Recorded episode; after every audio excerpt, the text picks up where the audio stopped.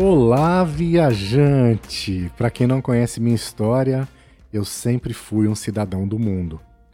Embora meus pais morassem na capital de São Paulo desde que eles se casaram, eu nasci na cidade natal deles, no interior do estado.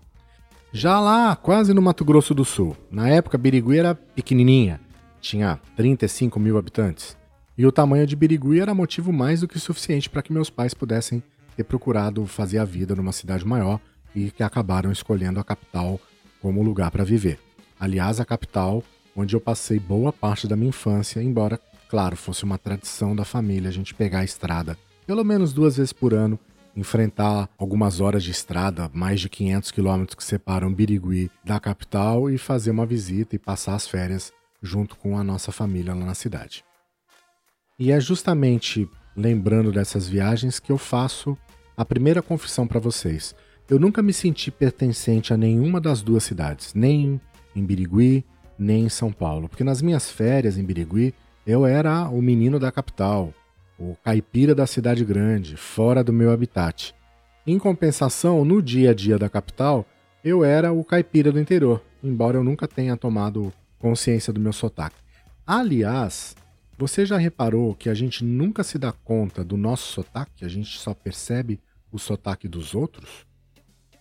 Pois então, durante toda a minha infância eu vivi esse dilema de não ter uma sensação de pertencimento a nenhuma das duas cidades.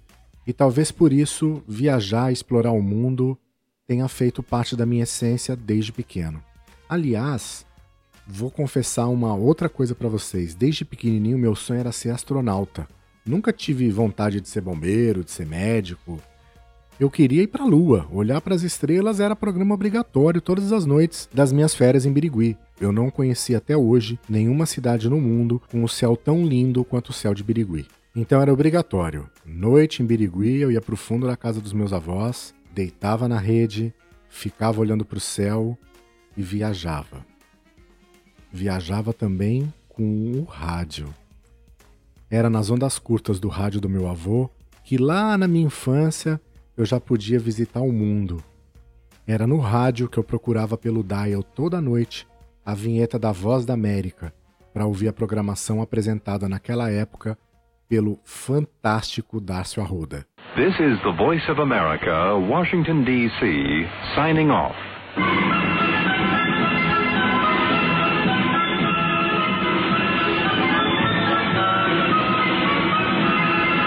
Além da Voz da América, eu lembro que nas noites eu ficava literalmente caçando no dial a programação de outras rádios, como a Voz da Alemanha, a Rádio França Internacional, a Rádio Canadá Internacional, a Rádio Suíça Internacional, essas as minhas preferidas. As férias duravam pouco, eu tinha que voltar para São Paulo e aí ficava aquele vazio, aquela sensação de, pô, não vou ter mais rádio para escutar. E eu até tentava à noite ia lá nas ondas curtas, buscava, mas muita interferência, não dava para ouvir programação de rádio de fora em São Paulo. O máximo que eu conseguia era captar a Rádio Tupi aqui do Rio de Janeiro. E quando eu tinha 14 anos, foi graças a uma outra interferência que o rádio deixou de ser apenas uma paixão e se transformou na minha primeira profissão. Isso aconteceu quando falar o telefone virou uma saga lá em casa. Era tirar o telefone do gancho que você não conseguia falar com ninguém. Você ouvia a bendita de uma programação de uma rádio que tocava música instrumental, uma tal de radiodifusora, o som instrumental de São Paulo era uma interferência que não deixava a gente falar com ninguém. E taca ligar para a Telesp. A Telesp mandava o técnico lá, o técnico uh, ia, colocava um capacitor lá na, na fiação para tentar diminuir a interferência, mas não tinha jeito. Explicação final do técnico: haviam instalado uma emissora de rádio próximo da minha casa e os transmissores dessa emissora causavam interferência nas linhas telefônicas de toda a vizinhança. Eu, um garoto de 14 anos que havia acabado de entrar na adolescência, adorava a rádio, fiquei curioso e tomei coragem de visitar a radiodifusora. Gente, foi paixão à primeira vista. Eu conheci os estúdios da rádio, os locutores, a, a sonoplastia, fiquei fascinado com aquilo tudo. E passei a visitar a rádio todo dia. Nessas visitas, o operador de som, o sonoplasta, senta aí, vem cá, deixa eu te ensinar. E aí começa a mexer daqui, começa a mexer dali, e a paixão virou amor. Eis que, um belo dia, o diretor da rádio chega para mim e fala o seguinte: Ô moleque, já que você vem aqui todo dia, já que eu vi que você leva jeito pra coisa, você não quer vir trabalhar com a gente aqui na rádio, não? Eu, com 14 anos de idade, apenas um estudante que não apitava nada na minha vida, precisei fazer o quê? Criar coragem para pedir pros meus pais me deixarem trabalhar. Primeiro eu pedi para minha mãe. A resposta dela foi enfática: não. Rádio não é ambiente para você, menino. O ambiente de rádio não presta. Enfim, fui falar com meu pai. Meu pai era muito bravo, muito bravo. Eu não lembro como foi para convencê-lo, mas no final das contas, lá estava eu, trabalhando na Radiodifusora do Brasil Limitada. Era um sonho, era uma coisa assim indescritível, um emprego que eu até hoje digo que não existia melhor emprego para mim na vida. E olha que a programação da rádio era chata pra dedéu. Era assim, estilo Rádio Eldorado. Só tocava música instrumental, é, intercalada com alguns comerciais e cartucheira com o locutor anunciando a hora, que era gravada, não era locução ao vivo. A maioria das pessoas que começavam a trabalhar em rádio na época começava com o cargo de rádio escuta. O que era o rádio escuta? A pessoa colocava o fone de ouvido e ficava ouvindo a programação das rádios concorrentes. Uma época pré-internet, a fonte de informação eram as outras rádios. Então a pessoa ouvia para ver um furo de reportagem ou que a outra rádio estava tocando. Essa era a função básica do rádio escuta. Eu tive o privilégio de pular essa fase. Eu não fui contratado para ser é, um rádio escuta. Mesmo porque eu já tinha feito, vamos chamar assim, de estágio não remunerado, lembra? eu contei que lá no interior eu ficava ouvindo as rádios. Então, mesmo sem querer, eu já tinha sido um rádio escuta. Aí eu tive o privilégio de já começar como operador de áudio. E no melhor horário para mim, das duas da tarde até as oito da noite. Dava tempo de manhã para eu ir para a escola, eu passava em casa para almoçar, ia para a rádio à tarde, voltava do trabalho, jantava, fazia lição e no dia seguinte voltar para a escola de novo de manhã. E foi essa rotina que eu vivi nos meses seguintes até acontecer uma outra grande mudança. A radiodifusora, 1150 kHz, virou Super Rádio Tupi e junto com ela veio uma turma de craques que fez com que eu me apaixonasse ainda mais pelo rádio. Aquela programação de música instrumental foi substituída por uma programação popular, uma equipe de locutores e apresentadores que eu só conhecia da televisão e dos rádios famosos. Jacinto Figueira Júnior, o Homem do Sapato Branco, Barros de Alencar, Moraes Sarmento, Enzo de Almeida Passos, Serafim Costa Almeida e um locutor noticiarista que foi uma grande inspiração, Gessner Las Casas. Eu passei a trabalhar também com feras da técnica, como Onofre Favoto, Rufino. Foi nessa época que eu também tive contato mais próximo com outro lado da relação, o lado do ouvinte, que liga para a rádio, que pede música, que se torna amigo. E foi assim que eu recebia dos ouvintes, dos fãs, aquelas cartinhas que chegavam pelo correio. Quanto carinho que eu recebi do ouvinte naquela época em que não havia haters. Olha, era muito, muito, muito gratificante. Foi na Rádio Tupi que eu também pude ganhar experiência nas transmissões esportivas, onde eu fazia as coberturas dos jogos do Campeonato Paulista e fiz uma Copa do Mundo, a Copa de 86, com a equipe Furacão do Esportes.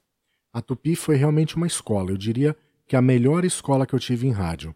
E de lá foi um pulo para uma outra rádio do grupo, a Alfa FM, onde eu fiquei uma temporada antes de ter a minha primeira emissora de TV no currículo a TV Gazeta, a Fundação Casper Libero. A TV Gazeta, nessa época, ela passava uma transformação, uma época de mudança, com uma equipe de pessoas que iriam realmente transformar a televisão no futuro. Tive a oportunidade de trabalhar com Serginho Groisman, Astrid Fontinelli, Tadeu Jungle e Aline Sassahara, que juntos formavam um novo projeto chamado TV Mix, que influenciou a carreira de todos eles.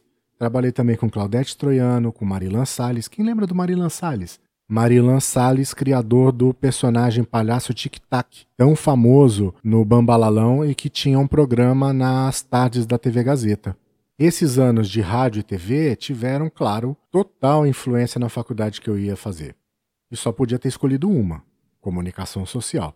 Eu lembro que na época tinham três opções de habilitação. Eu fazia rádio e TV, ou era publicidade e propaganda, ou era jornalismo. Como eu já tinha o registro profissional de radialista, eu escolhi jornalismo. E não foi só por isso. A publicidade era algo distante da, da, minha realidade, dos meus sonhos, e os anos de rádio e TV me mostraram que eu podia operar botão, eu podia fazer locução, mas eu não podia fazer uma coisa: escrever.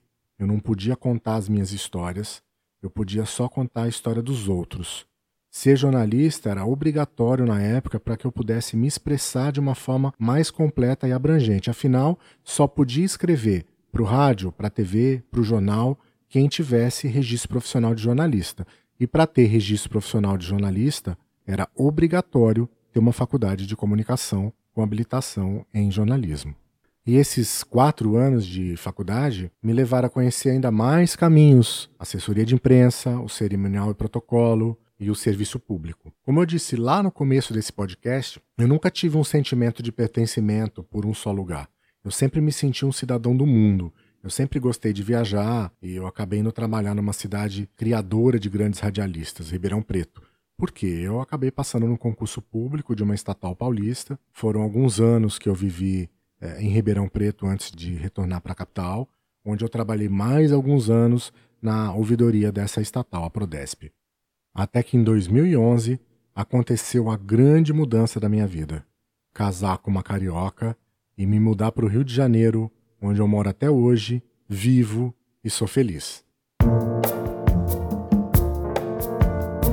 E desde aquelas noites de infância em que eu viajava a olhar o céu no interior de São Paulo, muitos anos já se passaram. Claro que eu não pude realizar o sonho da minha infância de me tornar astronauta e ir para a Lua, mas eu tenho e tive o privilégio de poder viajar aqui mesmo pela Terra, conhecer novos destinos, me aventurar por esse mundão que, graças aos avanços da tecnologia, se torna cada dia menor e mais próximo de todos nós, terráqueos. E foi por causa desse prazer em viajar que os meus amigos, parentes, enfim, as pessoas próximas sempre acabavam me perguntando: vai viajar? Pergunta pro Lincoln. Quer conhecer um lugar novo? Pergunta pro Lincoln. E aí eu sempre me perguntei: poxa, por que eu não posso tentar ajudar outras pessoas também? Pois é. Então, depois de amadurecer essa ideia por um bom tempo, no final de 2017 eu lancei o projeto do Viajante Rei. E a primeira parte desse projeto consistiu em compartilhar com os viajantes nas redes sociais essas experiências e viagens. Uma outra frente de divulgação se deu nos textos do blog do Viajante Rei, onde desde o início de 2018, no comecinho de 2018 mesmo, o leitor encontra com mais profundidade, mais detalhes, as dicas e as experiências das viagens. E o terceiro tripé desse projeto chega agora, já mais amadurecido, aliás, bem mais amadurecido, através desse podcast. É o podcast uma forma de me aproximar ainda mais do viajante, de todos os que procuram conhecer um pouco mais do mundo, para compartilhar essas dicas, essas experiências. E essa ferramenta, é, ela permite a gente ter uma linguagem mais de conversa, uma linguagem coloquial, um bate-papo, onde fica muito mais fácil para eu contar para vocês onde fica aquele restaurante que só os locais conhecem naquela cidade que você pretende passar as suas próximas férias. Afinal, a voz, ela traz toda essa comunicação, essa emoção que a palavra escrita não consegue expressar e que gera uma conexão mais profunda com os ouvintes, um sentimento de pertencimento e de vínculo com você que ouve esse podcast agora.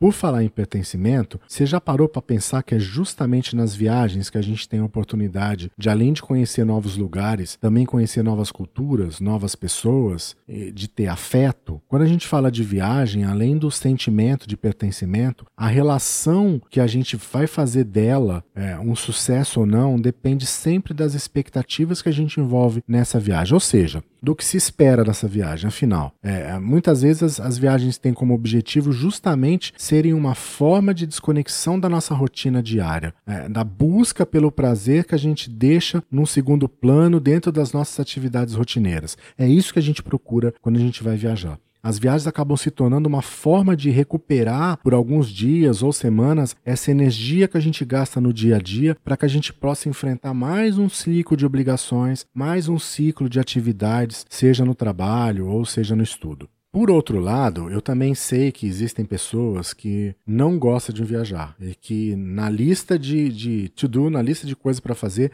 a viagem está em último lugar.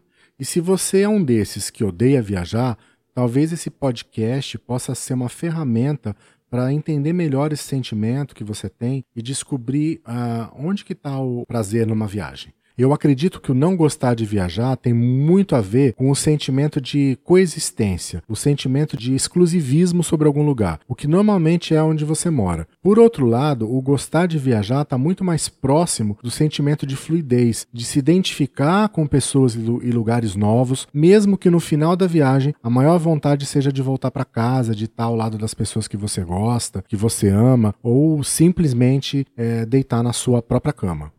Quantas vezes a gente está viajando, eu olho para minha esposa, ela olha para mim e a gente solta a frase moraria fácil. É essa conexão que faz com que a gente se sinta em casa em muitos dos lugares que a gente escolhe para viajar e conhecer. Pode também servir para reforçar o sentimento de que o lugar que você vive, a casa em que você mora, é o melhor lugar do mundo para você. Então, de qualquer maneira, a gente vê que viajar acaba se tornando uma ferramenta incrível para você criar outras formas de conexão com o mundo. Então, eu convido você a acompanhar os nossos próximos episódios, onde nós iremos explorar juntos e muitas vezes com a ajuda de convidados destinos, experiências e dicas de viagem. Ou seja, por aqui nós vamos poder conversar não só sobre destino, é claro que os nossos próximos episódios a gente vai explorar com certeza dezenas de destinos e você vai ficar por dentro do que fazer em Las Vegas ou do que você pode encontrar na viagem que você está planejando para Portugal. Mas além disso, a gente vai também levar para você outros assuntos sobre viagem, como por exemplo, como planejar a sua ou sobre como escolher a melhor forma de hospedagem para você. A gente vai falar sobre perrengues que o viajante encontra nas viagens que faz, sobre como organizar suas malas, sobre o que levar na bagagem na sua próxima viagem. Enfim, o nosso objetivo continua a ser o de ajudar você, viajante, para despertar dentro de si esse sentimento de pertencimento nos locais que você vai conhecer, para que você se sinta na sua próxima viagem realmente um rei, um viajante rei. Assim, eu te espero na semana que vem, no nosso próximo episódio. Até lá!